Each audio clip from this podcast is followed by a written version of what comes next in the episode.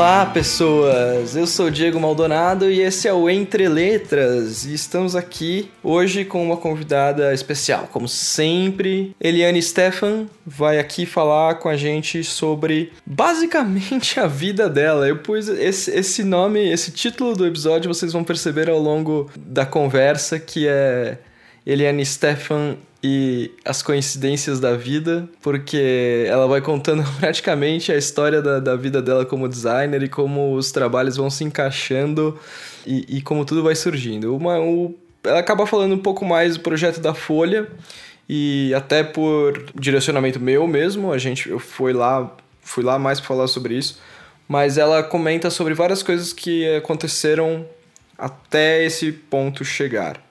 Vale lembrar aí que ela me recebeu na casa dela, entrevistei ela cara a cara. E então é, tem aí uns passarinhos de fundo, uma hora passa uma moto e a vida é assim.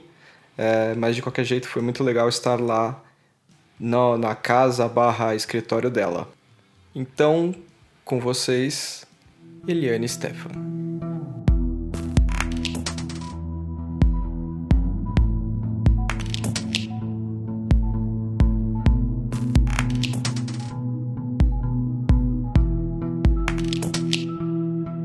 Oi, Eliane, tudo bem?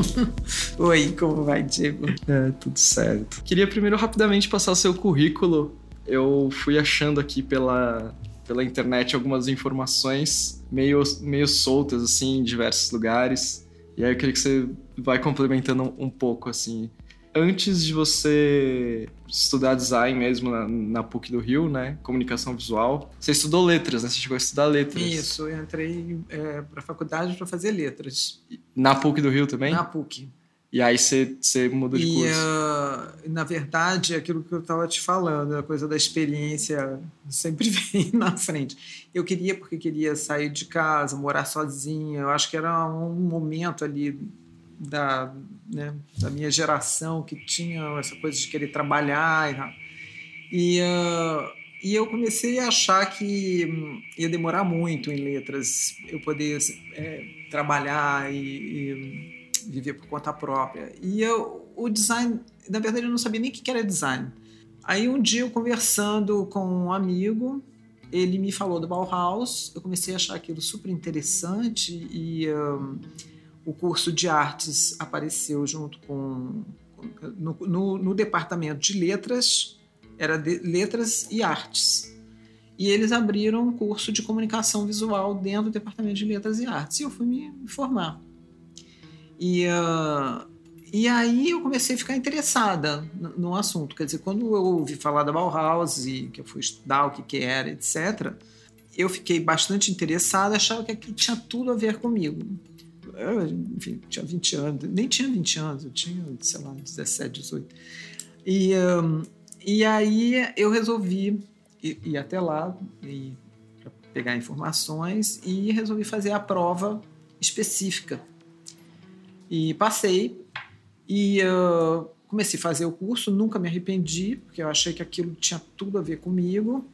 E uh, lá no, no, curso de, de design, no, que não era design, era comunicação visual, que se chamava e desenho industrial, ele na, na PUC a gente tinha também muitos, muitas cadeiras de artes plásticas, né? então muita história da arte, foi, um, foi uma formação interessante. E eu logo arrumei trabalho, né? então assim, muito rápido, no segundo ano eu já estava trabalhando, e, uh, e logo entrei no escritório da Luísa Magalhães, eu ia e, chegar nessa uh, pergunta. É, e uh, você ia fazer? Não, pode falar. É, não, e aí, então, então, assim, foi meio por acaso. Muita coisa na minha vida aconteceu por acaso, você já viu aí a gente conversando informalmente, né? Então foi um pouco por acaso que eu fui parar no design, tá? Não era uma coisa que eu pensava ah, desde que eu estava na escola, que eu já sabia que. Não, foi uma coisa meio por acaso que eu estava ali buscando uma forma de resolver outra coisa, né?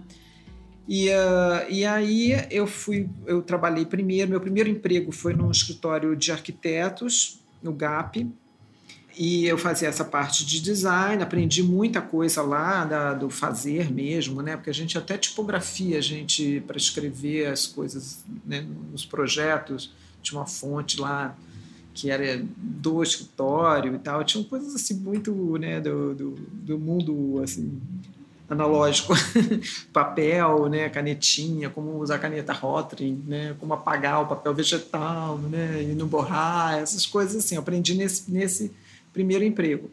E aí eu tive essa oportunidade de vagou, tinha uma vaga para estágio no Aloísio.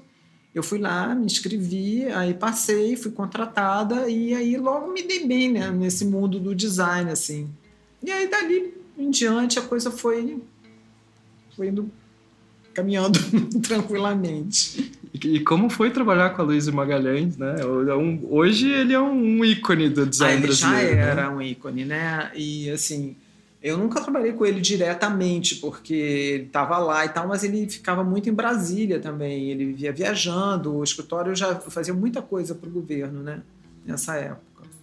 E uh, então eu entrei, primeiro projeto que eu, que eu trabalhei junto com, com ali com um diretor de projeto, porque tinha os diretores de projetos, assistentes de projeto e os, os estagiários, né? É, foi Banco Nacional. Depois eu desenvolvi com o João Souza Leite, Banco Central do Brasil. É, enfim, tinha projetos né, muito para o governo, né, que ele fazia. Então, assim, ele era, para a gente também, era uma figura meio mítica, porque ele aparecia ali, mas ele não ficava muito no escritório, né, mas não era, ali é, isso já é anos 70, né, o escritório já era grandinho, ele já tinha três diretores de projeto, né, era o Joaquim Redig, e uh, o João Souza Leite e o Rafael Rodrigues, que eram os três diretores né, do, do escritório. Entendi. Nessa época, assim, você chegou a comentar brevemente, mas como funcionava a parte da tipografia nessa época? Vocês desenhavam muito à mão? Como funcionavam os, os sistemas para vocês definirem as identidades visuais? A gente fazia os layouts todos à mão, né? Uhum. Papel manteiga, papel vegetal, desenhadinho, a fonte desenhadinha, quando era boa tinha que fazer mais fortinho, né? Quer dizer, a gente simulava é, visualmente, né? Depois podia fazer com fotocomposição, etc. Uma coisa mais bem acabada, mas tinha um estudo que era todo feito na, na, na mão mesmo. Né? Existiam uns catálogos que vocês Catálogo iam de copiando. Fonte, assim. fotocomposição assim. e, e depois uh, indicar. É, mas é, e aí você indicava, quer dizer, depois para fotocomposição fazer fazer direto. E, mas tinha um assim, o, o, João, por exemplo, era um cara que era muito ligado em tipografia, então eu, ele me ensinou muita coisa também, ah, quais são as fontes, quem é que fez o quê, né? Quer dizer, João, eu acho que tinha Souza Leite. Porque eu, porque eu fiquei um tempo trabalhando muito próximo dele, a gente ficava numa sala separada nessa época do, do Banco Central. Então, é, isso daí também acabou que a gente. Ele, ele me ensinou muita coisa, porque a gente estava ali nós dois, né? Então, foi um tempo legal. E uh, aí eu fiquei lá alguns anos, eu não me lembro mais quantos, mas ao mesmo tempo eu fui, fui tendo contato com outras coisas, né? com artes gráficas, vamos dizer, né? não design. Né? Ali é, é, um, é um design estrito, né? quer dizer, identidade visual, que são sistemas, né? que a gente vai falar disso depois que eu acho que já, já tem um começo ali de aprender o que, que é um sistema de identidade visual. Né? Os manuais, era tudo manualizado, é, ia para as equipes de implantação. O projeto era feito lá no, no, no, no escritório da Luísio e, um, e o desenvolvimento do projeto. Depois era manualizado e aquilo ia para uma equipe de implantação que de fato iria fazer né, dentro das empresas. É, era assim que funcionava. Então já tem essa uma ideia de que a marca não é só a marca, né? A marca é a aplicação da marca e ela né, todo um contexto modernista contexto, aí, né? É. Já vinha da escola de Umi. Isso. E aí eu comecei a ter contato com o pessoal que fazia cartaz, que fazia capa de disco, muita capa de disco, porque a gente lá no Rio eh, tinha um contato muito grande com o pessoal de música e com isso apareci, comecei a ter outras demandas, conhecer outras pessoas, acabei saindo de lá e fazendo escritório com, com colegas meus da PUC, com a Eliane Jobim, a gente começou a fazer coisa para moda, para música, capa. e projetos assim mais soltos, né, vamos dizer. Depois também conheci o Rico Lins, que eu acabei né, vivendo com ele um tempo lá em Paris, junto e tudo.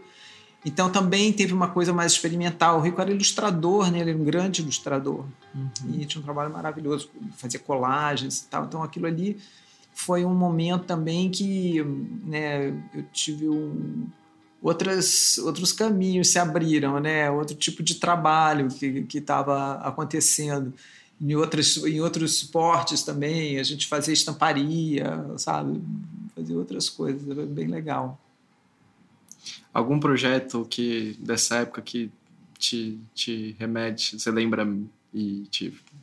Olha, eu me lembro que tinha uma loja chamada Workout, é... Puxa vida.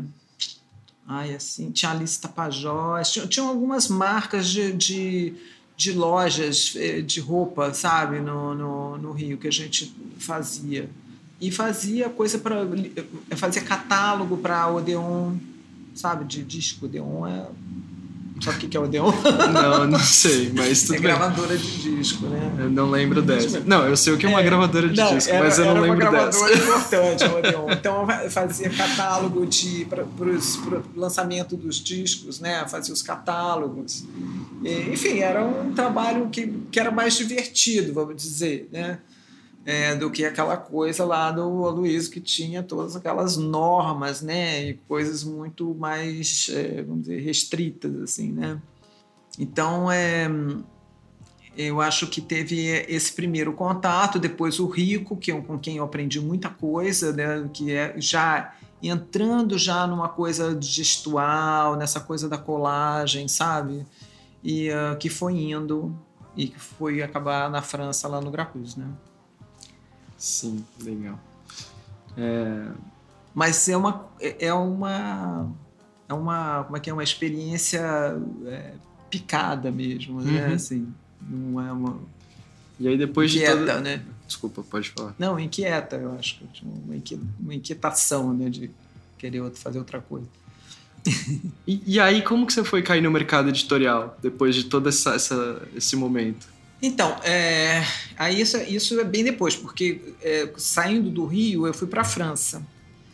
E, uh, e, lá em Paris eu cheguei, logo comecei a fazer contato para trabalhar, né? Porque também tinha que ficar lá, tinha que, né, tinha que ter como ficar lá. E, uh, e comecei a, a, buscar, conheci uma pessoa que trabalhava no Grapus. E eu fui mostrar meu portfólio e ele, ele gostou e ele falou: vou marcar para você ir lá mostrar para eles. E aí eu fui e, uh, e acabei ficando. Eles acabaram me contratando. E uh, que foi para mim uma grande surpresa, porque tinha fila de gente para entrar no Grapus.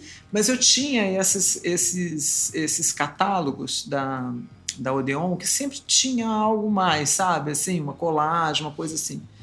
E, uh, e eles gostaram da, daquele, daquilo. Eu me lembro deles falarem especificamente desse, desse trabalho que eu tinha feito, que aliás é com a, é com a Eliane Jobim, que era minha grande parceira nesse, nesse, nesse tempo lá no Rio. E aí eu fiquei lá. E lá eu acabei trabalhando na parte editorial, dentro do Grapus. Eu fiz um jornalzinho chamado Via Press, que era valorização e inovação do ameublement, que era para uma, uma galeria, enfim, um, uma casa de criadores pra, de mobiliário né, é, francês.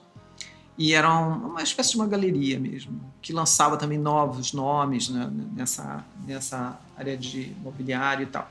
E eu fazia esse jornal, e uh, que eu tenho aí também em algum lugar, de, a família inteira. Então tinha ele ao mesmo tempo que ele tinha um padrão, né, assim, uma grid, né, muito definida, que isso também foi uma coisa que me surpreendeu assim no início, porque é, como eu cheguei lá e vi que eles eram tão né, expressivos assim, eu já comecei fazendo a página, né?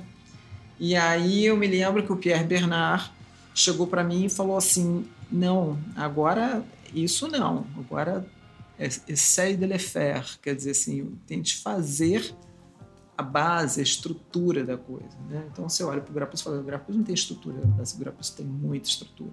Então, assim, aí eu, aí eu fiz a estrutura toda do jornal, né, da, das grids, como é que ia ser, onde é que ia logotipo, qual era a fonte, né?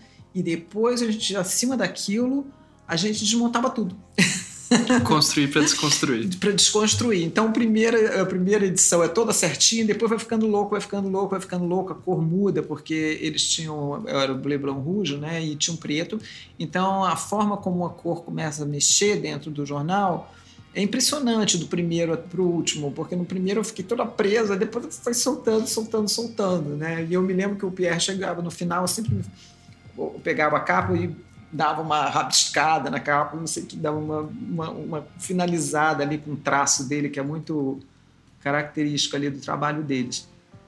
Então foi por isso que eu acabei curtindo a, a coisa do, do trabalho editorial, né? que antes eu não tinha muito.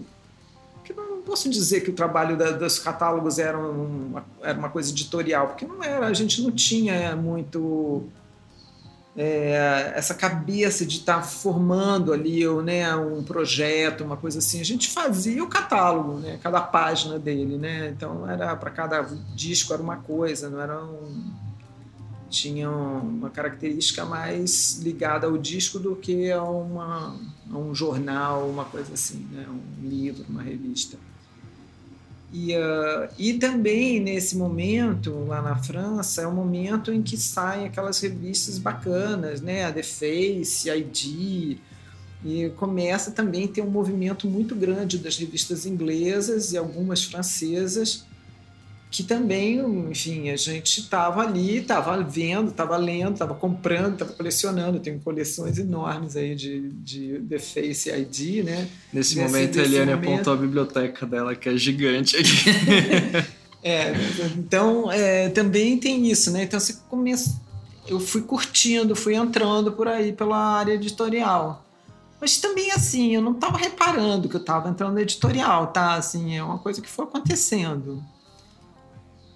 Acho curioso essa coisa que você vai falando as coisas foram acontecendo. E, se você olhar para trás, elas fazem sentido, né? É, não, porque você não está prestando muita atenção, né? Elas vão acontecendo. Hoje em dia, quando eu, eu junto, elas, elas. Nossa, tem tudo a ver, né? Uma, as coisas têm a ver entre elas, mas na época eu não sabia né, o que, que era. era uhum. Aquilo ali era o que eu gostava de fazer, né? Então era o que estava também rolando. E aí você Volta para o Brasil. É, aí eu voltei para o Brasil e eu vim para São Paulo. Eu não voltei para o Rio, vim para São Paulo. Eu achei que com o trabalho que eu, que eu tinha, com a experiência que eu tinha lá e tal, eu não me lembro exatamente também. Eu acho que tinha, eu tive uma oportunidade de trabalho aqui que acabou não acontecendo. Aí também eu precisei arrumou, arrumei um trabalho assim de cara numa agência de publicidade porque precisava também é, me instalar aqui em São Paulo e tal mas não me dei bem. Sei como não é. rolou. aí eu falei, não vai dar. Aí eu saí e eu, aí comecei a fazer trabalho com na área de moda também, fiz coisas com Bob, é, Wolfenson, aí depois muito catálogo de moda também. Voltei um pouco para o tipo de trabalho que eu fazia no Rio, sabe? E depois e na parte editorial é, a Folha começou. Eu conheci a Lenora de Barros, que era editora de arte da Folha, e o Matinas, logo que eu cheguei aqui. E aí eles me chamaram para fazer coisa lá para eles. E aí eu entrei no editorial mesmo, que foi aquele primeiro trabalho foi aquele caderno especial da Revolução Russa, 70 anos da Revolução Russa que eu te mostrei ali. Foi o meu primeiro trabalho na Folha de São Paulo. E como que foi, assim, essa sua primeira experiência com um jornal mais, mais é, é pesadão, assim, de... Enfim, Olha, é... De informação, né? Tinha o, vo o volume, tamanho, né, do standard, né, que, é, que era muito grande. Só uma observação para constar, quando a Eliane fala do formato standard, é o formato antigo do jornal, que era uma página bem grande. Hoje eles são um pouco menores, Mas antes era uma página muito, muito grande. Mas a, a maneira de trabalhar era muito diferente, né? Porque a gente fazia, é, fazia todos os, os, os layouts pequeno em proporção, né? Então desenhava antes o layout, né? Desenhava a página como é que ia ser, né? E um, desenhava como? Desenhava mesmo, canetinha e caneta hidrocor. é, né, eu tinha, eles tinham blocos de para fazer diagramação também pequeno, né, para os diagramadores desenharem. Então eles me passaram aqueles blocos, eu desenhava em cima, pelo menos para ficar dentro do, do, do formato ali. E eu tenho isso também, é, é, esses estudos dessas páginas. Então aquilo lá que você viu. Mais uma observação aqui. É, antes da nossa conversa gravada, a Eliane me mostrou muito material que ela tinha já separado do jornal, com muita coisa que ela digitalizou de processos antigos que tinha rolado lá na Folha. Então, só queria deixar mais essa observação. Então, aquilo lá que você viu, ela foi, foi, foi editado já, né, o desenho e a edição junto com o editor para fazer, bom, aqui vai ter uma linha do, do tempo, aqui vai ter tal matéria, ele vai ter outra, tal, tal, tal, e eu fui fazendo a, a, a cara do, do, da coisa, mas já com os artigos é, definidos, né? Então foi assim, foi uma experiência que eu gostei de fazer, ficou legal, eles lá também adoraram, porque também era uma novidade fazer um caderno especial com uma cara assim tão diferente, né, do jornal. E, uh, e aí, a partir dali, eu comecei a fazer muito trabalho para a Folha, assim, né? muitos é, cadernos especiais. Você lembra mais ou menos quanto tempo foi de projeto nesse caderno nesse primeiro caderno especial? Assim, Ai, não me lembro mais. Por cima. Semanas, meses. dias. É, não era, não, não era assim tão rápido, mas também não era muito longo, porque jornal tem um, tem um timing ali, sempre foi curto, mas eu não sei te dizer mais, viu, assim, quanto tempo que levava para fazer uma coisa dessa, não. Sim, Aí depois ia lá para acompanhar né, a, o fechamento, né, para ver o diagramador que finalizava, né? Porque se desenhava, mas aquelas máquinas eles é que trabalhavam, eram paginadoras, né? Não era um sistema, imagina, eu não sabia nem trabalhar em computador naquela época. Isso é, a gente está falando de 88, nem 88, 86 eu acho isso. 86. Ano bom esse, 88, ano que eu nasci. 86. pois é, você estava nascendo quando estava no trampo. É, eu acho maravilhoso. É, e aí você. Bom, aí você entra na Folha realmente, né? Eles te chamam lá. É, não, aí eu fico trabalhando para eles durante muitos anos até ir para lá, porque isso foi 86, então, assim, não só, né? Mas eu fiquei fazendo vários projetos aí nessa, em área de moda e, e edição e livro. Fiz coisas com, com os fotógrafos também, fiz com os livros com Cássio Vasconcelos. Enfim, tem ali, depois a gente pode dar uma passeada, eu nem me lembro direito, porque a gente pode dar uma passeada ali, mas tem um monte de, de trabalho dessa época, nessa área editorial já, né? De livro e hum, revista, né? Então, foi indo. Eu também passei rapidamente, também quando eu cheguei aqui, eu entrei, mas também logo saí na Veja. E que eu também não, eu falei, não, não vou conseguir ficar. Eu tinha acabado de chegar, eu realmente aí era era uma coisa muito assim, é, aí era padronizado demais para minha cabeça naquele momento. Né? Então eu falei não, não vai dar para ficar aqui. E uh, queria também sentir um pouco, né, como é que estava, o que, que tinha para ser oferecido aqui em São Paulo. Fiz alguns contatos com agência de publicidade também, enfim, eu fui indo. Aí até que um dia a, a Lenora é, saiu né, da, da Folha e é, ela foi morar na Itália e aí eles estavam procurando um editor de arte e aí eu acabei indo para lá. Né? Foi assim que eu fui. Seu cargo nesse momento era editora de arte? É, quando eu entrei eu era editora de arte. E aí, como que você como definem que você vai reformular o projeto gráfico da, da Folha ou criar um novo sistema lá? É, então, aí é, é o seguinte, aí já é, uma, um, é, um, caminho mais longo. Eu, quer dizer, na verdade, quando eu entrei, e ainda não tinha muito essa conversa. Quer dizer, tinha uma coisa ali do dia a dia que a gente ia arrumando é, o jornal, né? Um pouco a cara, organizando, acertando o grid, essas coisas. Antes de eu fazer o projeto, é, por coincidência, eu fui morar em Palo Alto durante um ano.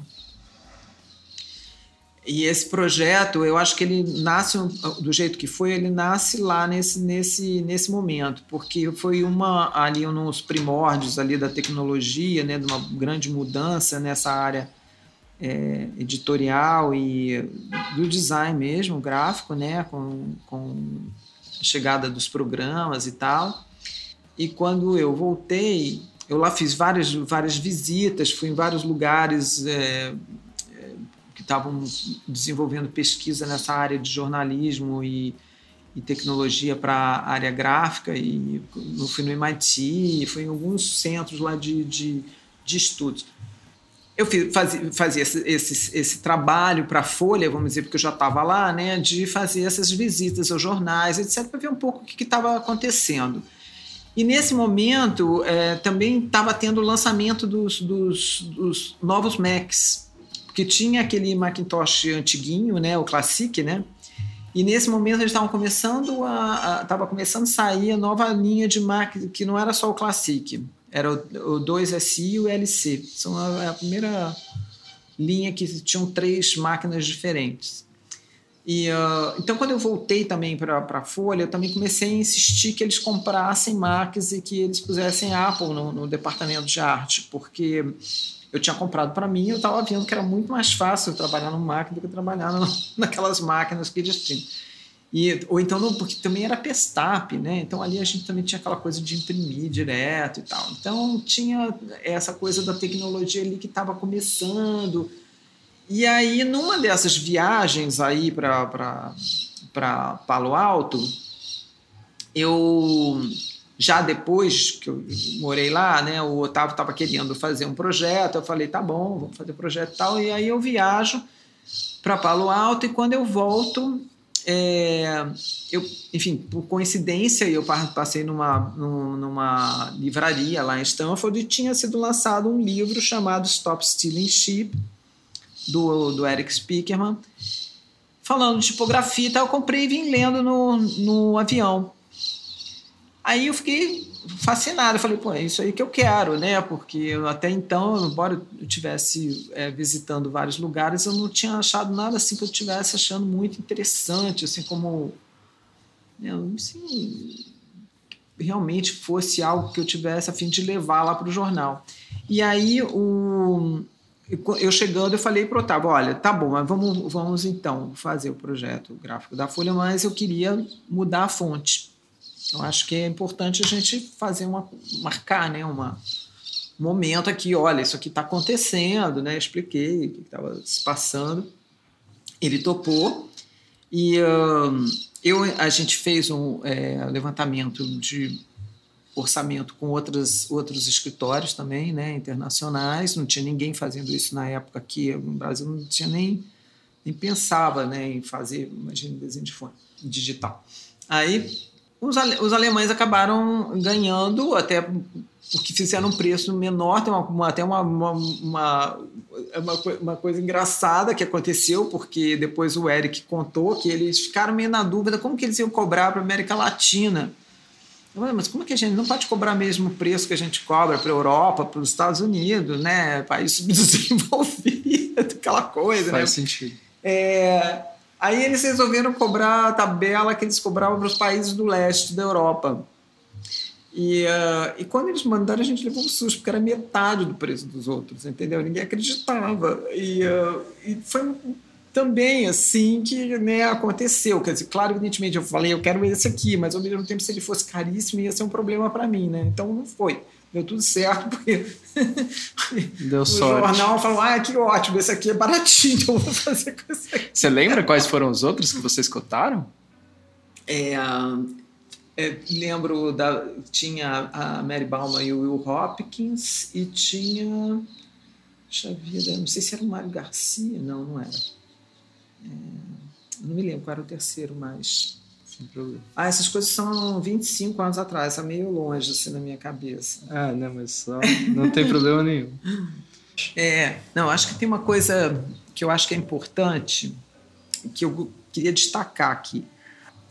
Que eu acho que, que dentro da minha trajetória, e depois a gente vai voltar lá para o início. Mas eu acho que tem uma coisa dentro da minha trajetória que eu acho interessante hoje de ver, é justamente essa coisa das coincidências e, uh, e dessas situações em meio inesperadas que vão acontecendo. Você falou, é engraçado você falar isso, né? Que vai acontecer, mas que elas vão acontecendo de fato e que são coincidências. Então são coisas que estão ali que de repente você pega né, como se fosse, sei lá, uma onda que você estivesse esperando no mar, né, e de repente você pega, pega e vai nela, né, pega o jacaré, pega, pega a onda.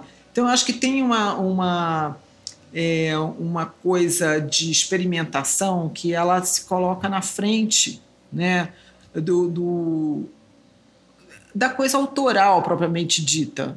Eu acho que eu nunca tive uma preocupação autoral é, com o meu trabalho, mas eu sempre tinha uma, uma um, uma relação de busca com o design. O design, para mim, era mais pensamento, né? essa coisa do projeto, de juntar uma coisa com outra. Aí você pega um livro aqui e aí você junta com, com a tipografia lá e a Folha de São Paulo, e aí de repente você pega o Eric e você junta é, o Eric e a Folha, sabe? Eu acho que é uma coincidência, não era assim, nunca é, não era claro para mim, não tinha uma intenção sabe? Quer dizer, por acaso você acabou era uma comprando coisa, livro, a minha cabeça estava ali, a cabeça está funcionando, né? E eu acho que tenho ali uma coisa que está tem gente que é muito racional, eu não, eu não tenho a cabeça, eu tenho essa coisa meio intuitiva, então ela foi aconteceu, né? Eu, é, eu acho que esse momento na livraria é um momento muito importante, porque é um momento em que algo se define sem que eu soubesse que estava se definindo, né? Ele tá,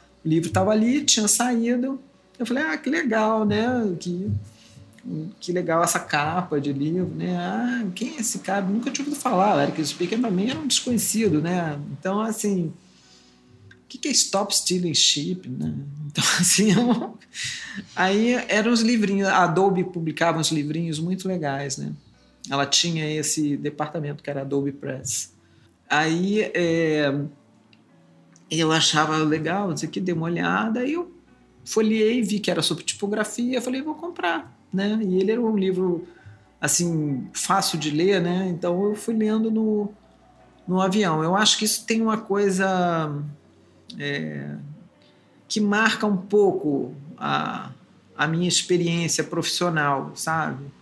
E as minhas decisões, assim. Eu acho que isso tem nessa nesse momento ali com Grapus também, porque eu eu vi um monte de gente, fui fui fazer um monte de entrevista, mas aí eu falava para o Rico assim, eu só quero trabalhar com Grapus.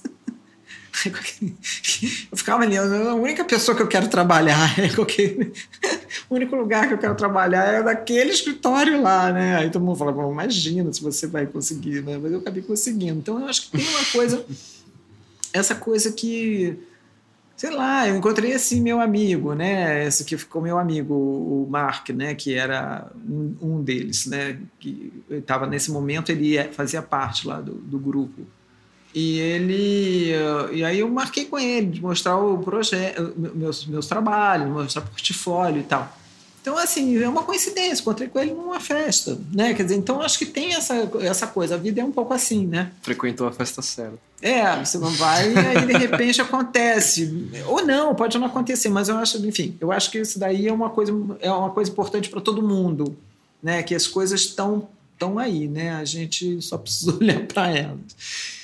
E aí, então, é, quando eu voltei, é, eu falei para Otávio que eu queria fazer esse, essa mudança. Otávio. Otávio Frias Filho, que era o diretor do jornal, que tinha me contratado, né? Então, é, eu falei para ele que eu queria mudar a fonte da, da folha, né? E ele Eles acharam legal. que boa ideia, porque tem uma coisa também naquele momento da Folha, né, contextualizando, que a Folha também ela tinha acabado de passar pelo projeto é, projeto Folha, né, que foi em 84, que era um projeto editorial, então tinha uma mudança ali, tanto na direção do jornal e, e na linha é, é, jornalística, editorial, etc., com Matinas e com o Otávio e uh, tentando fazer um jornal mais ágil, tem, tinha uma grande preocupação em, em torná-lo um grande jornal, né, de vender o máximo possível de exemplares, de chegar a mais gente, maior número possível de pessoas. Então, era um, um momento ali uh, também, né, que tem um contexto onde essas coisas acontecem e eles eram muito abertos, né, porque também muito jovens, então assim eram muito abertos às, às ideias, né?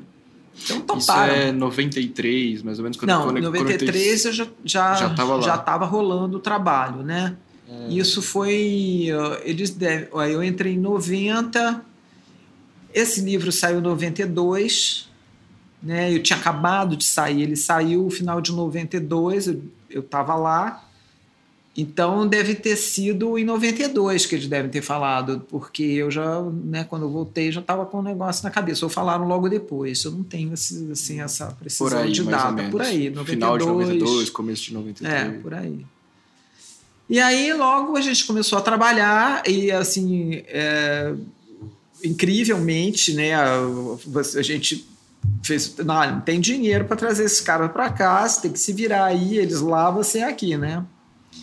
E aí, então o, o, o Eric lá, o pessoal do Meta Design, ele, o Lucas era, era o designer, né, o type designer do, do, do Lucas, Lucas de Groot. E uh, ele era o type designer lá do, do Meta Design. E aí eles falaram: não, vamos fazer uma linha, um, um número de Apple Link, que é para baixar os arquivos. Né? Então a gente falava a gente falava por fax. é, e a gente é, trocava arquivos por Apple Link. Tinha um computador que ficava só para isso, que ficava descendo os arquivos o dia inteiro ali, quando eles mandavam, aquilo lá ficava lá o dia inteiro girando, baixando os arquivos que eram enviados. Né? Aí eu olhava, analisava, devolvia, né? isso em, em relação ao desenho da fonte. O desenho da, da da, da folha é, é parte do, do desenho do logotipo. Quer dizer, eles primeiro eles pegaram uh, o logotipo da folha e redesenharam, né? e a partir do desenho do logotipo é desenvolvida a folha serif. Ah, então tem todo um, né, pena que a gente não, aqui não, não, vê, mas enfim, tem um histórico visual ali do desenvolvimento do logo desde do, de 1925 até o que foi acontecendo com ele até 1993, né? Então, assim, tinha uma preocupação é, de, desde, desde o início uh, com a identidade do jornal, quer dizer, a ideia de trocar a fonte a letra do jornal não era trocar por trocar para fazer ficar diferente. A gente queria, primeiro, a gente estava ali no, na, nessa, nessa ponta que, do que estava acontecendo, né? Estava inserido numa, numa transformação que estava é, acontecendo na área do, do design. Isso, isso era possível naquele momento. Logo antes não era, né? Então, tinha se tornado possível desenhar uma fonte desse jeito, digitalmente, é, para um jornal. Então, era, isso era uma coisa. E a outra coisa era uma, uma. Nesse sentido, sim, né? porque tinha essa coisa novidadeira da Folha. Mas, ao mesmo tempo, tinha uma preocupação de, de fazer algo que fosse só do jornal, que fosse uma letra deles, né? que não ficasse com a cara de todos os jornais, né? porque usa todos quase usavam Bodoni, tinha uma, uma coisa ali da isso, isso partiu de você, assim, é, querer criar essa é, identidade é, visual? É, porque aí vem da minha formação, né? É, eu acho que, que é, eu acho que vem da minha formação e eu acho que nesse momento aí muito do que eu aprendi no Luiz Magalhães me serviu, porque na hora que eu cheguei na Folha, eu tive que catar minhas grids, meus sistemas todos que eu tinha aprendido, porque senão não funcionava, né? Uhum. É, tinha uma coisa industrial ali de, de fechamento, né, que tinha que ser resolvido. E aí, eu, aos poucos, eu começo também a me interessar por essa, por esse fluxo, por essa, pela, pela produção mesmo, né? Eu acho que aí eu começo a me envolver uma coisa que é design de produção mesmo, de, o, o, e industrial, num certo sentido, porque era um trabalho o tempo inteiro junto com, com um industrial da Folha, né, com o pessoal da gráfica, com eles, é, eles tinham é, tinha uma cisão ali, né? Eles eram os problemas, né? Porque não havia muito diálogo né? entre a redação e, a, e o industrial, né? Então, como eu era tinha formação de design, quando eu cheguei, para mim era a coisa mais normal do mundo falar com o cara da gráfica, né? Porque, enfim, design tinha que falar com o cara da foto, na minha época tinha fotocomposição, tinha, enfim, você vai lá, você vai conversar, pergunta como é que é e tal. Então, isso também criou ali, eu acho que um ambiente propício para pra, as coisas acontecerem nessa parte de tecnologia e, e industrial. E eu comecei a me envolver mais com isso, menos com o desenho das páginas, do dia a dia, com soluções. Eu ia acompanhando ali o, o, os designers, né, no, no, no, no, dia a dia, no que estava sendo feito, claro, ia todas as reuniões, etc. Mas eu estava mais preocupada com esse é, de transformar aquilo, de usar aquilo de um outro jeito, de fazer o fluxo de outro jeito, enfim, de, de tentar. Eu acho até que isso, para mim, é o mais interessante. Né? Quer dizer, sim, a gente tem um resultado disso que é a fonte da, da folha que está lá impressa, mas essa coisa a gente não vê. Essa coisa que a gente não vê é, que nunca ninguém viu, que a gente vivenciou lá naquele momento, é, eu acho que não tem, sabe, preço, né? Porque é um momento único e que você conseguiu fazer coisas a partir do nada ali, que você né, percebeu que tá, tinha algo acontecendo, então vamos ver como é que a gente pode usar isso e chama o pessoal da tecnologia, chama o designer, chama diagramadores, chama programador e vamos, vamos, vamos ver o que, que a gente faz, né? Os editores. Então foi transformando a forma de fechar o jornal também, né? Nesse sentido. O que vocês estavam fazendo, na verdade, era repensar todo o sistema do jornal e não só graficamente, né? Desde Exato. como ele iria para como ele seria fechado a partir da diagramação todo o sistema do, como um todo, né? É, todo porque tinha muita todo, coisa que era assim muito improvisada mesmo, sabe? Porque, por exemplo, tinha uma intenção. O, o jornal tinha comprado umas paginadoras, né? Que era da, da Harris. Eu me lembro que quando eu cheguei lá, as paginadoras estavam todas assim, uma do lado da outra num, num corredor, com, né, numa bancada, com as cadeirinhas, e ninguém usava, porque ninguém sabia mexer. Então, então é, a gente falava, bom, agora a gente tem uma máquina, agora você comprar um carro não sabe dirigir, põe na, na garagem, né? Era meio assim a situação. E para os nossos ouvintes que nasceram nos anos 2000, o que é, o que é uma paginadora? então, a paginadora, o que, que ela fazia? Ela era um pestap eletrônico, que a gente chamava. O pestap, o que, que era? Era você colar a fotocomposição, o texto né, impresso, que você colava lá no lugar e você fazia uma arte final né, da coisa. A paginadora fazia isso, em vez de papel, ela fazia digitalmente. Digitalmente, entre aspas, né? Porque eletronicamente, vamos dizer. Aí, então, o, o, o diagramador iria colocar nos, no lugar as, a, os textos, né, as fotos, etc. Só que ninguém sabia mexer nesse negócio. Então, teve treinamento, mas era, enfim, era um sistema muito complicado, pesado, sabe? Não é, enfim, dinossauro mesmo, assim, já nasceu dinossauro, né? Então, eu chamei os programadores para fazer o fechamento, porque os diagramadores não davam conta. Então, os programadores estavam acostumados, eles vieram e eles fechavam, porque como não tinham que pensar, já recebiam o negócio pronto, né? Era para finalizar, eles faziam isso daí. Então, a gente tinha essas paginadoras e os Macs eles foram entrando aos pouquinhos na, na editoria de arte, mas na área de infografia. Os Macs eles eram usados para fazer os infográficos e, as, e os gráficos, entendeu? Que tinha ilustração. Aí começou também a aparecer os, os primeiros ilustradores que trabalhavam direto no, no Macintosh, né? o, o o Tony, por exemplo, né? nessa época ele estava lá. Tony DeMarco. Tony DeMarco. Enfim, então, quer dizer, tinha essa parte que era uma coisa que estava acontecendo, uma outra que tava, coisa que estava acontecendo é que essa tecnologia estava se desenvolvendo e que naquele momento se desenhava a fonte digitalmente, já tinha começado a desenhar, se desenhar a fonte e novas tecnologias estavam acontecendo.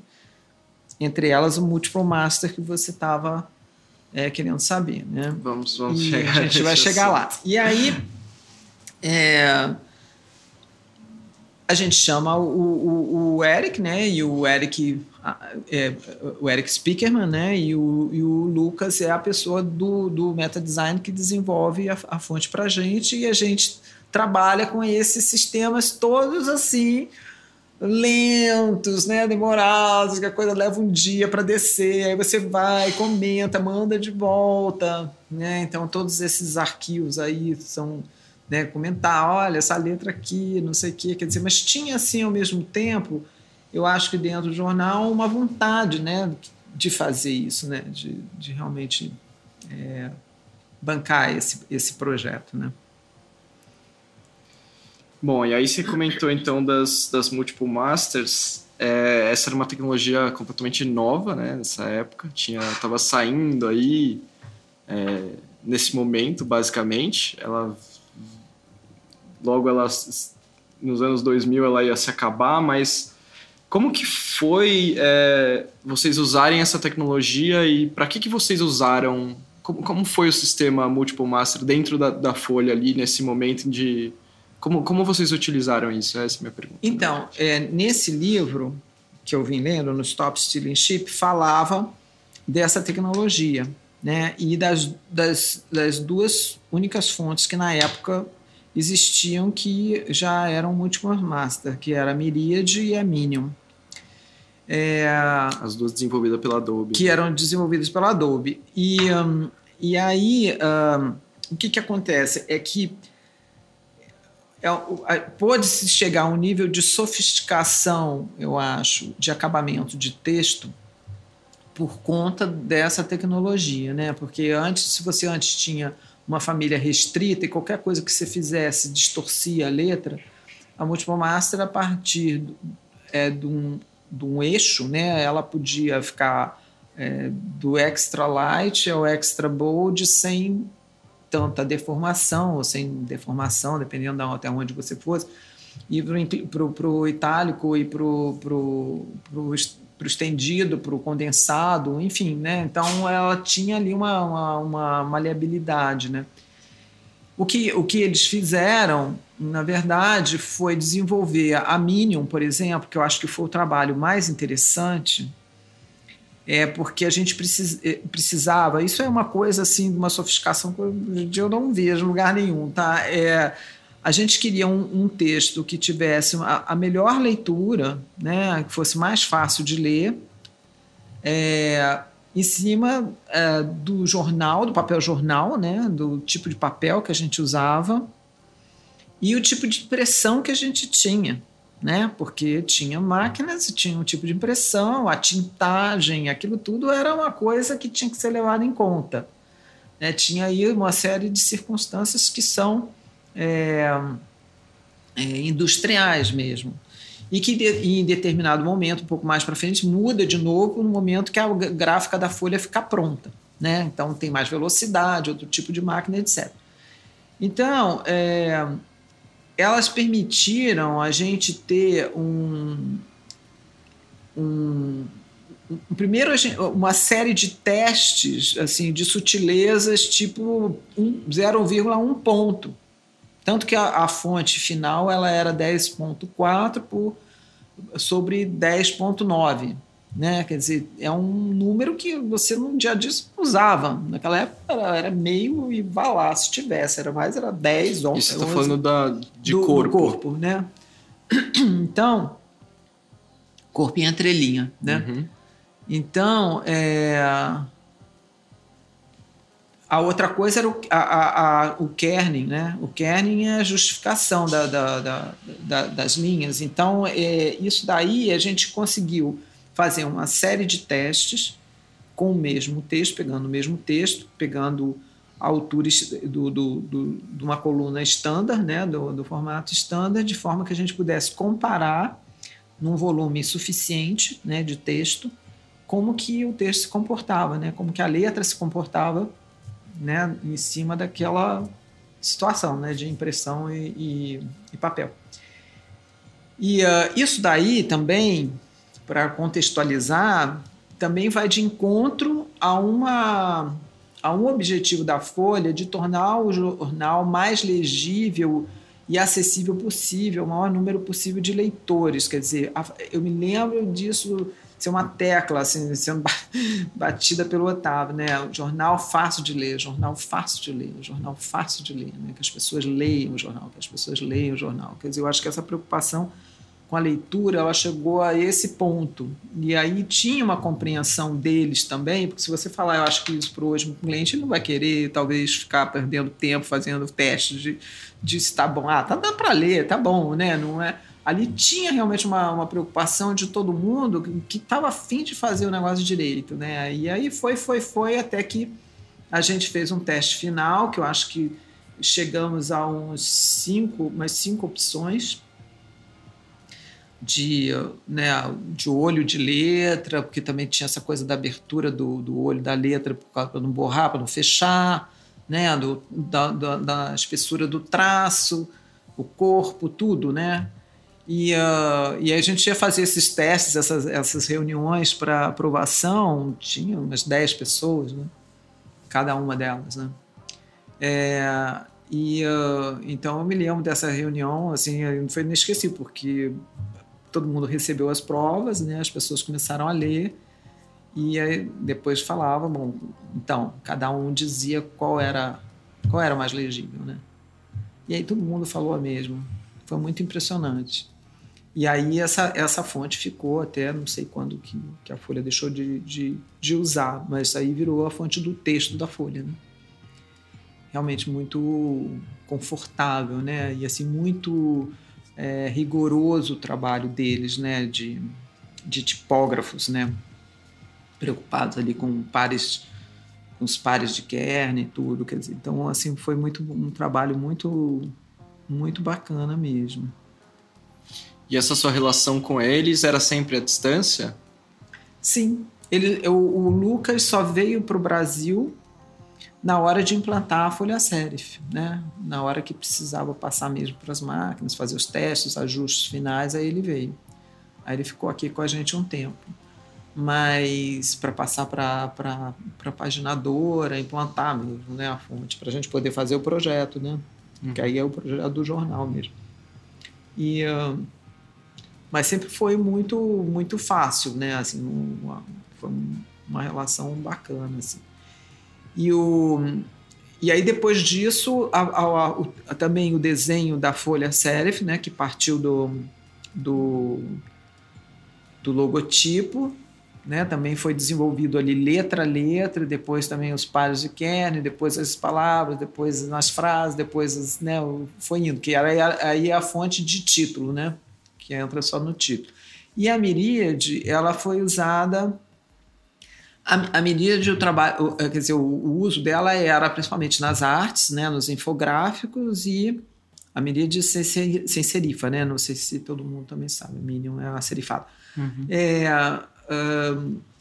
a miríade ela era usada como fonte complementar em alguns pontos, alguns formatos editoriais, né, tipo legenda, é, chapéu, é, então, sei lá, coisas pequenas, né, escritas pequeno, crédito, e, um, enfim, dava ao mesmo tempo que dava um certo contraste com a serifada, né, as duas juntas. Hoje em dia é muito comum isso, mas na época não era, né, de misturar. E, um, Então, é, é, eu acho que assim, ela, ela, o trabalho dela também foi legal. Ele fez uma, uma família, eu acho que eram cinco, cinco fontes. E, um, mas não teve essa, eu acho, sofisticação da Minion, que era aquela coisa mesmo do tá no texto, né? Que eu acho que é outro tipo de, de cuidado mesmo, né? De rigor. E essa experiência que você teve de desenvolver uma, uma tipografia proprietária quando isso praticamente não existia, assim, principalmente no mercado editorial, talvez só muito tempo antes, né, com Times e tal, mas naquela época não era uma coisa comum. Que, da, dali para frente, o que, que mudou na sua visão de, de quando você vai escolher uma tipografia, quando você vai pensar nessa, nessa, nessa questão em qualquer projeto que você faça hoje em dia? Você consegue ver alguma coisa que naquele ponto assim mudou o seu olhar? Olha, é, eu sempre é, fui muito preocupada com essa coisa da, da, do uso pelo outro, sabe? Eu acho que essa relação é, do design com um, quer dizer, no, no, editorial com o leitor, né? Mas essa coisa do uso é, é algo que sempre foi presente, né? Então eu acho que a, a legibilidade para mim é algo importante. Evidentemente que depende da situação ali, do tipo de trabalho que você está fazendo, né? Tem horas que você, sei lá, capa de livro, você não, você tá, é outro tipo de approach. Você pode usar tipo de fonte mais de, outro, de outra forma, né? Enfim, com um conceito diferente, até de não ler, né? Direito, de ler numa segunda leitura, né? Enfim. Mas, mas eu acho que, claro, deu uma. Acho que deu um entendimento mesmo da, da, da, da prática da, da, da, coisa, né? da necessidade e de ser bem feito, né? de que as coisas elas podem ficar melhor do que a gente pensa que, que, que tá, né? Eu acho que tem ali, eu acho que eles me ensinaram um rigor, né, que eu acho que a gente não tinha, eu não tive na minha formação, acho que não tem, que é aquela coisa do tipógrafo alemão, né? Então é os dois, né? Então é, eu acho que sim, que mudou. eu leio, eu bato o olho no texto, eu, eu, eu sei o que está ruim, né? Assim, eu vejo o, o, o par de kernel, por exemplo, se, tá, se aquele ali não está bom, ele pula, ele pula do texto para mim, né? Só de passar o olho eu sei pela mancha, né? Você acaba treinando o olho, né? A mancha do texto, quando você olha uma coluna de texto, né, o cinza dela, ela te diz muita coisa, né? Se ela modifica o tom de cinza demais, é, tem alguma coisa errada na afinação, tem alguma coisa errada no kernel alguma coisa errada na, no tracking, no, no, não é? Na justificação tem alguma coisa errada. Né? Então, assim, essa, eu acho que tem um olho aí treinado, né? Que, que eu acho que eu aprendi ali com, com eles, que é muito legal. Acho que é interessante observar aí, né, nisso que você está me falando agora, é que, na verdade, o que você o que seu olho enxerga muito mais é, além da macro tipografia, né, de olhar o parágrafo e tal, você está prestando muito mais atenção na contraforma do que na forma. E muitas vezes quando as pessoas estão desenhando tipos, elas pensam muito no preto e menos no branco. É. E o que você está me dizendo agora é que o seu olho salta pro branco e, e não e não pro preto. É, na verdade o branco e o preto, porque é o contraste, né? Porque na, é, quando você desenha a letra, a, primeiro que tem o desenho da letra, Sim. né?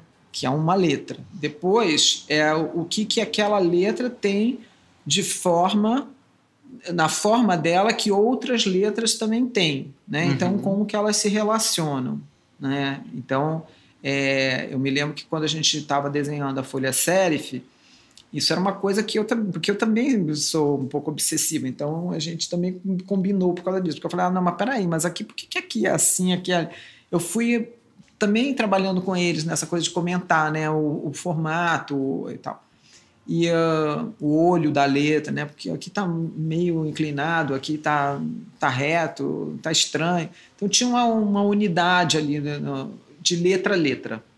A outra coisa é essa coisa dos, dos encontros, né? Dos pares, né? De você realmente fazer todos os pares possíveis na língua para poder E a gente era português, não era inglês, né? Quer dizer, então, não era alemão. Então, tinha que fazer aqueles pares ali, porque quando aquele par tá errado, ele salta, né?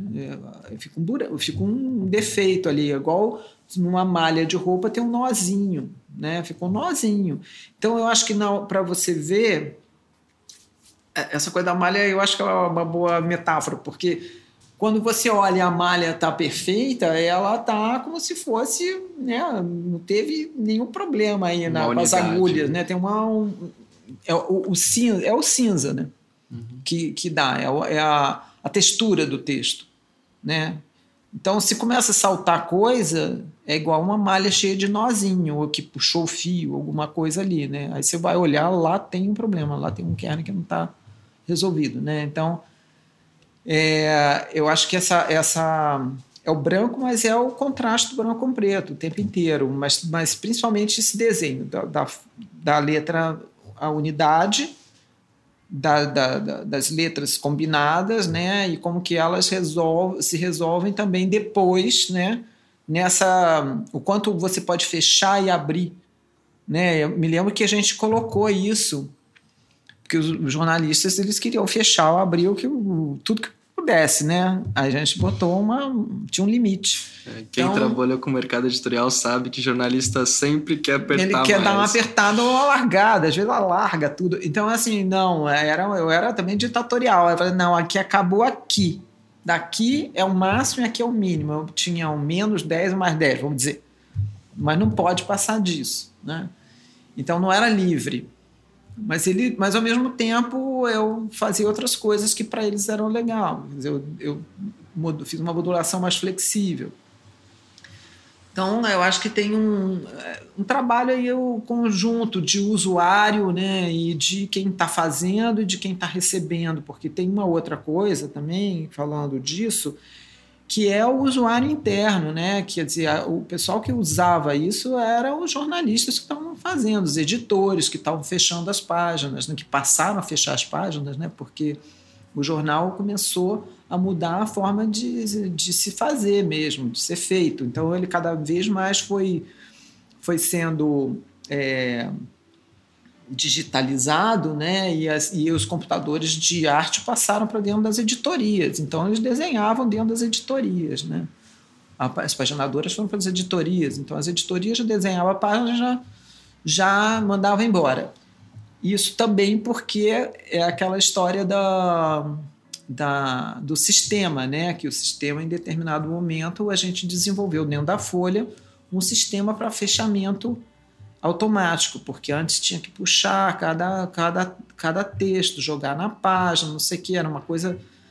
Cansa... Quer dizer, era mais rápido do que Pestap, mas também era muito, muito lento. Né? Então é, a gente acabou desenvolvendo esse sistema lá com o pessoal da, da informática, e com os diagramadores, os programadores, uma forma desse texto entrar direto, né? Eles codificavam, na hora que ia jogar o texto por um código, ele ia para o lugar dele no, na página. Quando estava tudo pronto, apertava o botão, brum, entrava, descia a página magicamente montadinha, bonitinha e ia embora. Isso não era assim. A Folha desenvolveu, não tinha, não tinha sistema no mundo que fizesse isso. A Harris é, tinha isso para para para classificados.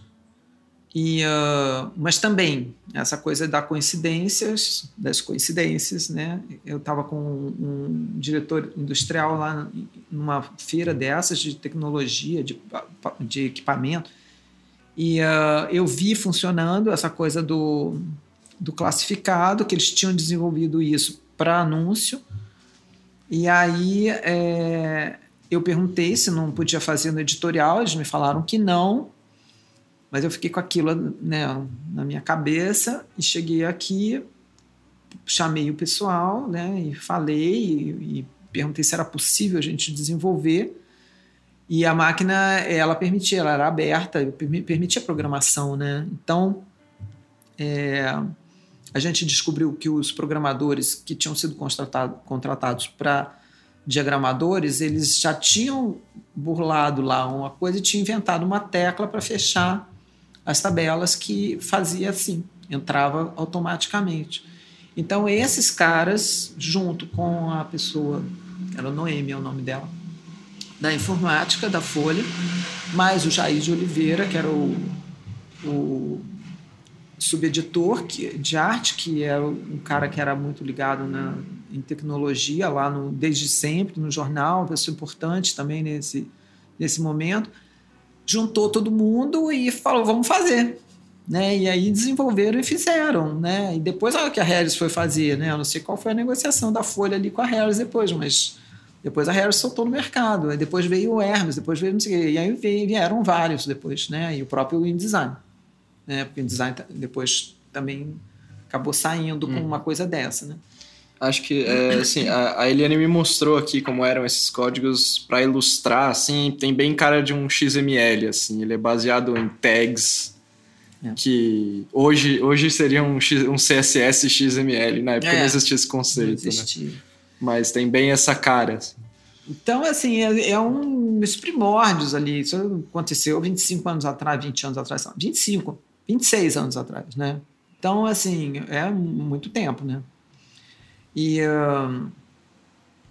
Bom, aí então nós estávamos aonde? É... a gente vai indo. Mas é...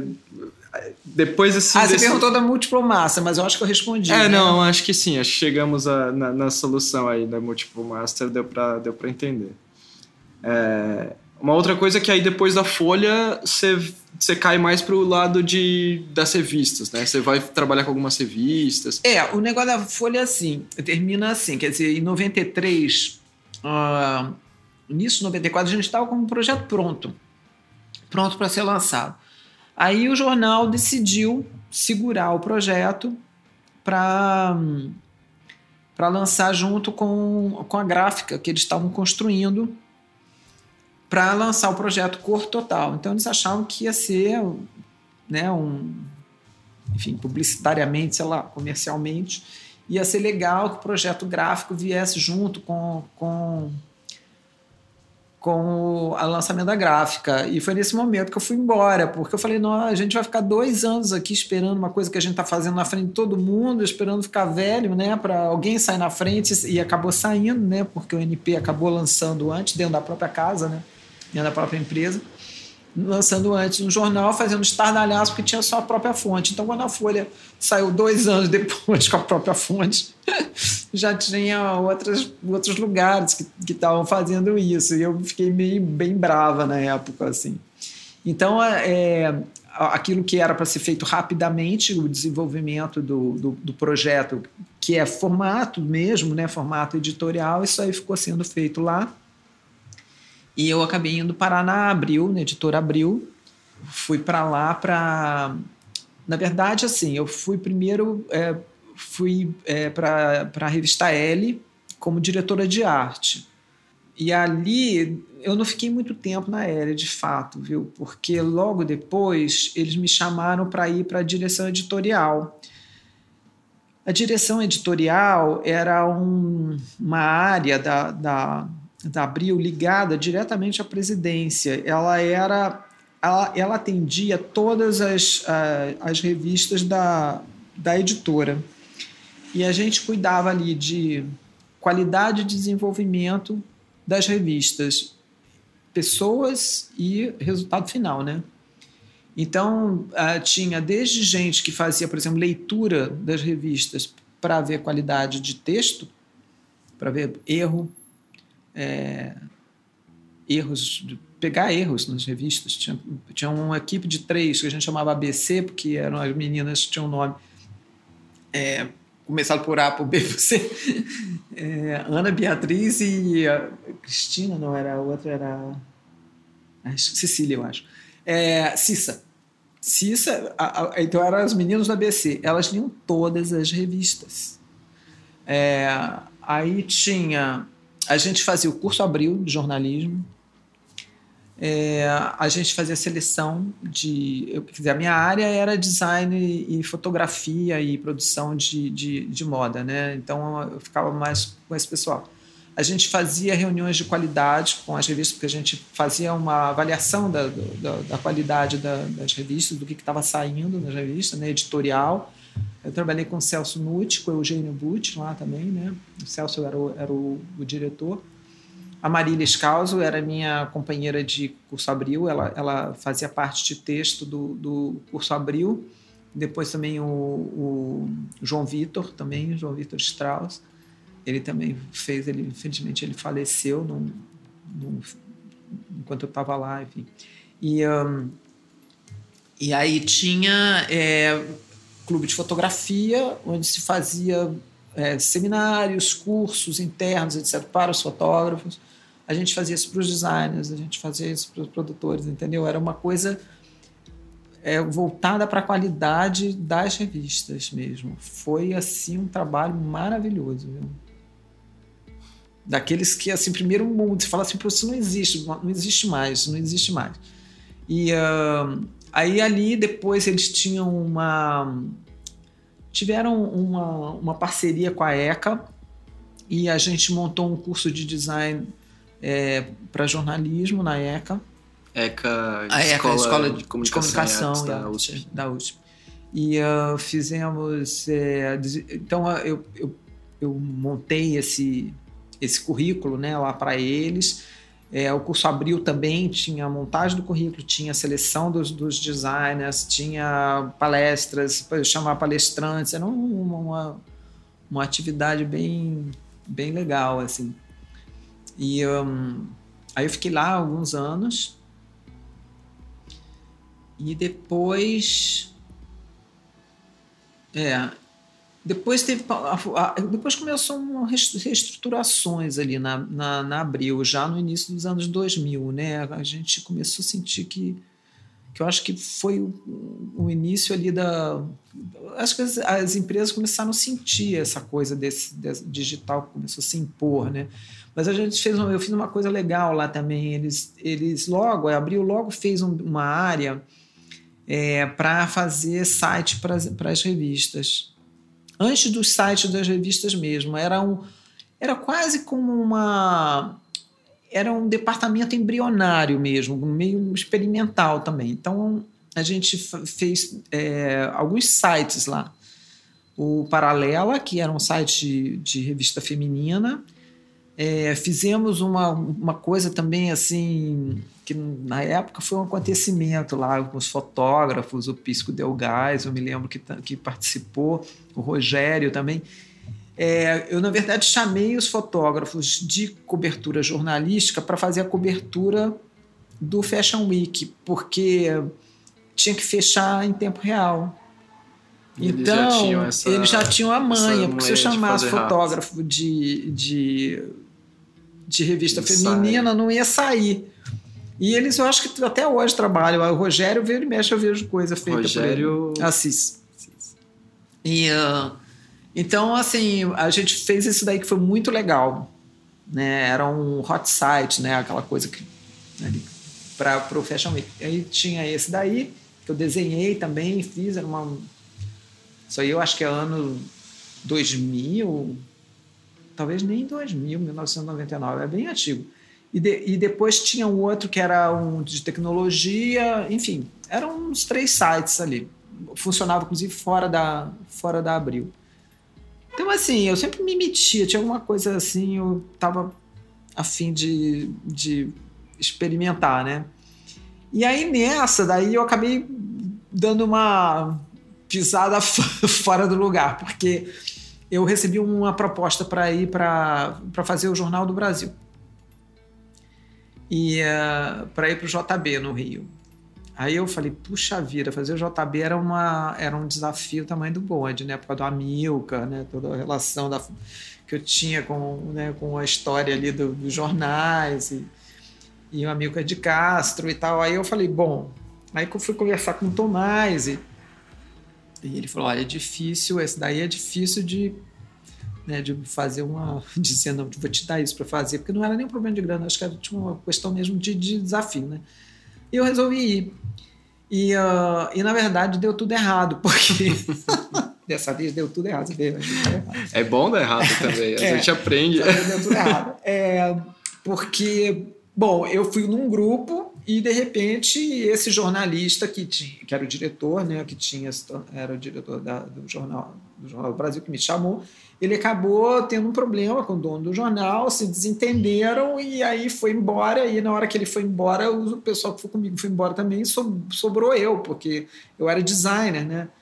E, um, e o Diego Paiva, que era meu assistente, e a gente ficou, sobrou ali e eu falei, eu não vou ficar aqui, porque aí voltou a ser, porque o Jornal do Brasil estava totalmente decadente nessa época. E então eu saio mais ou menos. No, Para você ter uma ideia, eu estava saindo, ainda estava lá esperando a minha essa negociação, essa papelada para sair, para ir embora. Teve um 11 de setembro. Putz. Teve um 11 de setembro. Eu me lembro de chegar no jornal e, e ver lá aquela imagem. Falei, o que, que é aquilo? Assim, é o World Trade Center, né? era o World Trade Center. Então sai correndo todo mundo. Aí tem essa coisa do jornalismo, né? Todo mundo se junta para fechar ali o jornal, porque aconteceu o 11 de setembro, entendeu? Não esquece, esquece tudo, né? Para os nossos ouvintes que nasceram no ano 2000, 11 de setembro foi quando caiu as Torres Gêmeas, ah, o ataque é, do, do, dos aviões que se jogaram aviões, em cima da, das assinado por Osama Bin Laden. É. E aí, é, enfim, então depois daquilo, é, eu acho que aí realmente começou uma grande guinada, porque quando eu volto para São Paulo, é, eu não volto mais, não tem mais esses empregos, né? Já começou uma crise ali, já no, né, no, nas, nas, grandes empresas de jornalismo, e aí eu ainda fiquei seis anos na carta editorial, e trabalhando lá e fazendo alguns projetos e né, soltos assim e faço um, uma revista até hoje com com Eugênio e tudo. Mas é, tinha mudado tudo porque é, a minha relação com o design tinha mudado né porque não era mais aquilo que eu tinha deixado para ir para Folha para Abril. O mercado tinha se transformado em outra coisa né? Tinha uma coisa digital ali entrando pesado, né? E uh, teve, eu acho que uma, uma desorganização mesmo, né? Nessa, nessa área. Eu acho que, que, as, que as empresas levaram tempo também para perceber que isso estava acontecendo, talvez um tempo longo demais. E, uh, e aí eu comecei também a ter menos trabalho, comecei a não procurar nessa área, comecei a voltar a estudar, fazer outras coisas. Então, hoje em dia, quer dizer, o que me interessa, assim, né, é a psicanálise, é a minha formação que eu estou fazendo, né? Então, é... Eu fui para outra, para outra área. Estou meio, meio longe. Então, mas foi um... Eu... e olhando um para trás, tempo. você tem um projeto favorito da vida? Você fala, esse aqui foi legal. É, eu acho que o da Folha não tem como não ser, porque é, eu acho por tudo que ele significou. primeiro, porque foi o primeiro grande projeto, primeira vez que tinham me dado autonomia para fazer uma coisa da minha cabeça, né? É, pela forma que foi essa coisa de trabalho coletivo, que é muito legal, né? multidisciplinar e, e de você ter que se confrontar com, com, com as pessoas, com né, você traz aquilo e, e, é questionado, né? E uh, né, que você tem um, uma, um objetivo também muito é, definido em termos de né, tem por exemplo horário né, de fechamento essas coisas as coisas têm que ser feitas porque uma coisa ali que que é fundamental, por exemplo, o uso de grid, né? Que eu sempre gostei de grid, tá? Assim, eu tenho um dos meus primeiros livros foi foi aquele livro é, é do Brockman, né? Que é o sobre grid, Sistemas, quer dizer, eu, Grid Systems do, grid do System. Miller Brockman. Então, assim, o, o, o a, folha ali, por exemplo, não funcionaria se não tivesse uma grid. Não dava para fechar. Quer dizer, um sistema não funciona se você não tiver uma coisa, uma estrutura né, bem, bem definida. Né? Então, eu acho que teve ali uma. É, muita coisa foi aplicada, muita coisa foi desenvolvida e muita coisa eu aprendi também nesse, nesse convívio ali com os jornalistas. Comecei, inclusive, a gostar de jornalismo, né, de prestar atenção e tal, do texto, voltar ao texto. Enfim, eu acho que, te, que tem vários aspectos aí que faz que esse momento da Folha, não um projeto em si, né? Porque é aquilo que eu te falava, no, eu não vejo uma coisa assim, não é a letra da folha, embora seja uma coisa importante a letra da folha, ela é, ela tá dentro de uma coisa que eu vejo ela mais abrangente assim, uma experiência mais é maior do que do que o desenho da, da letra, né? Muito maior. Então é que me, me satisfez mais, eu acho, né? Eu não sou uma, não sou, nunca, nunca, por exemplo, desenhei uma letra, nunca tive vontade de fazer um, porque podia, né, ter me interessado, não, não, não é, não é minha praia, né? Então eu gostava dessa coisa mesmo, desse trabalho conjunto, desse funcionamento, desse que eu acho que assim, né, eu, né, eu estava te falando, alguns colegas na época, eu acho que interpretaram, não souberam entender o meu trabalho, não viam aquilo como design. Eu acho que é um trabalho de design. O tempo inteiro, né? A cabeça eu acho de design. que é a definição do trabalho da, de é, design. É, a definição do trabalho de design, é o projeto, né? Aquilo que que está lá na, né, na origem do objeto depois, depois depois está pronto, está pronto. Né? Então eu acho que essa essa a, a, o processo é, é, mais interessante. Né? Uhum. Então, acho que com certeza. E o trabalho da, lá na, na, Abril, é, aí sim eu acho que é outro tipo de trabalho. E, uh, mas mesmo assim eu vejo que é uma cabeça de design, porque essa, essa forma de você né, é, gerenciar mesmo, né, essa, relacionar as coisas, eu acho que isso aí tem muito a ver né, no projeto de, no projeto você usa isso, né? Você pesquisa aqui e ali. Eu me lembro que em alguns momentos, eu não vou agora talvez não me lembro de, de um projeto específico, mas eu me lembro de como que a pesquisa, as entrevistas para fazer um projeto, é, eu ficava sempre fascinada com esse com esse processo que você entrevista, você pesquisa, você faz um levantamento de tudo e de repente a forma surge daquilo né? Você não eu não pensava na forma, eu começava com a cabeça sem nada, né? Eu não sei, não sei o que, que vem. Aí eu começava a fazer, começava a me informar, começava a pesquisar, começava a trabalhar e eu, entrevistar as pessoas, conversar, não sei o que, e de repente aquilo vai se formando, né? Então eu acho que esse processo é, é bacana, é bonito, né? Bacana. Do design. Para terminar nossa entrevista, aqui no, no Entre Letras, a gente sempre pede uma dica para o nosso convidado. Eu costumo falar antes para as pessoas se elas quiserem pensar um pouquinho, mas eu não falei antes para você. Ai, você tem uma dica? Pode ser de qualquer coisa, não precisa ser sobre design. Já, já teve gente que deu dica de comida, dica de série, pode ser qualquer eu coisa. Eu dou a dica de, de, de deixar rolar, de, de olhar para fora, para outro lugar, entendeu?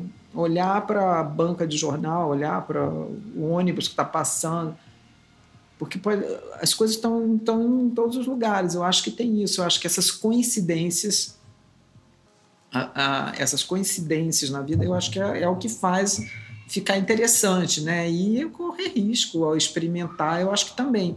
Eu acho que isso para mim é, é uma coisa que por mais que tenha dado errado, por exemplo, em algumas situações, como essa do JB, eu não me arrependo, porque realmente eu tinha que ir, sabe? Se eu não fosse, eu ia ser de outro jeito, mas, enfim, ia acabar acontecendo de qualquer maneira, né? Uma mudança. Mas eu acho que tem horas que a gente tem que ir mesmo, tem que ir fundo, tem que experimentar. Né?